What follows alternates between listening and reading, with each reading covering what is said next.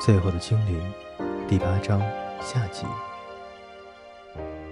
这个想法使他心里充满了快乐，快乐像壶里煮开了的水，这水冒着泡，也让周围所有人都感觉到了。你好漂亮啊！小精灵对巨人说，他那充满柔情和欢乐的声音，在所有听到这话的人脑中回荡不已。每个人都在这个时候感觉到了喜悦，以及对生活产生的无比的信心。原来都是因为有了像巨人这样美丽的生物。你好高大哦，你知道吗？你是我见过的第一个巨人呢。你呀，真了不起，不错，了不起。我外婆都没有跟我说过巨人会这么漂亮。嗯，嗯。啊啊！漂亮！巨人从最初的震惊中恢复了过来，巨人几乎停止了呼吸，一时之间，看来好像是在变换表情，或者说得更准确些，该说他正在努力做出一个表情来。漂亮，不错，就连外婆也说过，她从来没有见过。我是说，没有见过巨人。外婆以前都怎么说来着？说你所见的第一个巨人，也将是你见过的最后一个巨人。谁知道这话是什么意思？但毫无疑问的，世界上没有很多巨人，所以要是你一辈子能见到一个，也就很不错了。那也就是说，运气好才见得到一个巨人。我真高兴，真高兴！我不是随便见到一个巨人，我见到的是一个漂亮的巨人，漂亮的，呵呵，漂亮。巨人有气无力地说：“听说你一直旅行，从不停止吗？听说你看过全世界，全世界耶，连小山丘也不错过。听说你见过大海，海洋真的存在吗？”外婆说。那是一大片一大片水，像田地一样，只是上面不长草，而是满满的都是水。当个巨人一定很棒吧？能够高高在上，又那么美丽，一定是非常棒的事。哼哼，漂亮！巨人嘟囔几声。是啊，是真的漂亮。能够认识你，真的是荣幸。我叫约许·克伦斯·凯乌尔科·卓尔奈尔斯勋科。我很难过，你打这么多喷嚏。你再说一次，我很漂亮。你很漂亮，非常漂亮，非常漂亮。小精灵真的很着迷，声音越来越迷茫。能长这么漂亮，真的好好啊。精灵好吃，可是这个精灵说我呵呵呵漂亮。反正我不相信那些话。我知道你绝对不会吃我。你只是在说反话，沙琴娜脸色苍白，蒙 sir 平时喜怒不形于色，但现在也一脸的惨白。他说：“我们还不如留在大理加城呢，至少在被吊死之前，还能有顿最后的晚餐。”你到底把你老爹卖了多少钱？两个大汉中，比较高的那个问蒙 sir：“：“ 少得可怜吧？”蒙 sir 很郁闷地回答。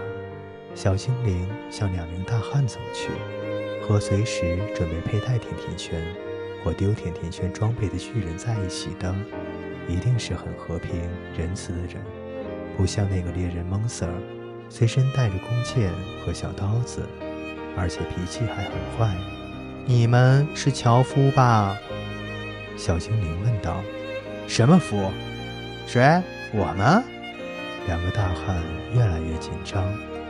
伐木的木匠，小精灵开心地用小手摸着大斧头、小手斧和刀子，还有磨砺的刀刃。你们把枯死的树砍下来，给活着的人做东西，摇篮啦，摇椅啦。我外婆有一张摇椅，那张摇椅和我的摇篮连在一起，所以摇动的时候也就摇了我的摇篮。你们做摇椅吗？小精灵想到摇椅和玩具的时候，心里充满了柔情，渴望过一般的生活，日常的生活，还要有一个家。再一次的，他渴望未见过的妈妈和远离的外婆，所有这些无限的柔情都从他心里满溢出来，流进他的声音里。其他人都觉得好像蜂蜜从血脉中流过，他们希望能够一直这样，让蜜一直在血管中流动。他们想要永远有这种被爱的感觉。呃，两个大汉还迷糊不清。呃，多多少少吧。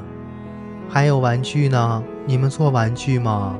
娃娃啦、木偶啦什么的？小精灵问道。大汉一号问：“玩玩具？”大汉二号也问：“什么？我们娃娃？”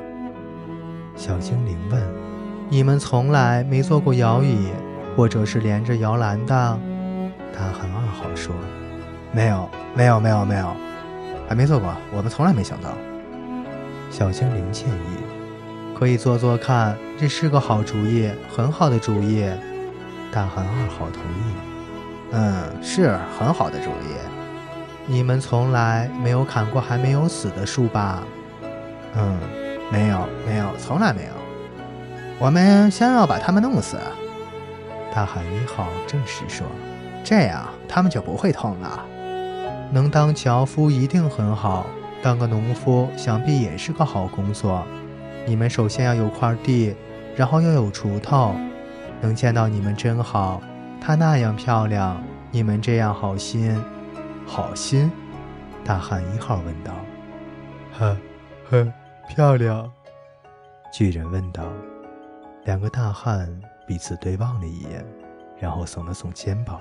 天色越来越黑，一阵毛毛雨落了下来。那天晚上，他们都聚在一起，围着小精灵升起的一小堆火。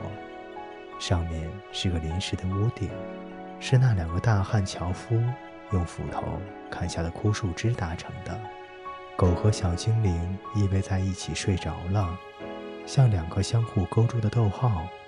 在他们旁边是三座山，依照顺序是小一点的大汉，大一点的大汉，最后是比两个大汉都大上一倍的巨人。蒙瑟尔和沙琴娜睡在火堆的另一边。两名大汉打着鼾，巨人说着梦话，哈哈哈哈哈哈。他会笑上一整夜吗？蒙瑟担心地问道。他要是不笑的话，我们才该担心。沙琪娜说：“我如果是你的话，就不会抱怨了。”蒙瑟闭上嘴，巨人的笑声和另外两个大汉的鼾声混在一起。沙琴娜在睡梦中翻了个身，几乎全压在蒙瑟身上。蒙瑟一动不动地爱到了天亮，就怕惊醒了他。小精灵蜷缩在狗的爪子中间，想着小巨人是不是给狗取个好名字，听起来不错。可是狗嘴的两边都没有可以挂甜甜圈的东西。然后他睡着了，梦到了大海。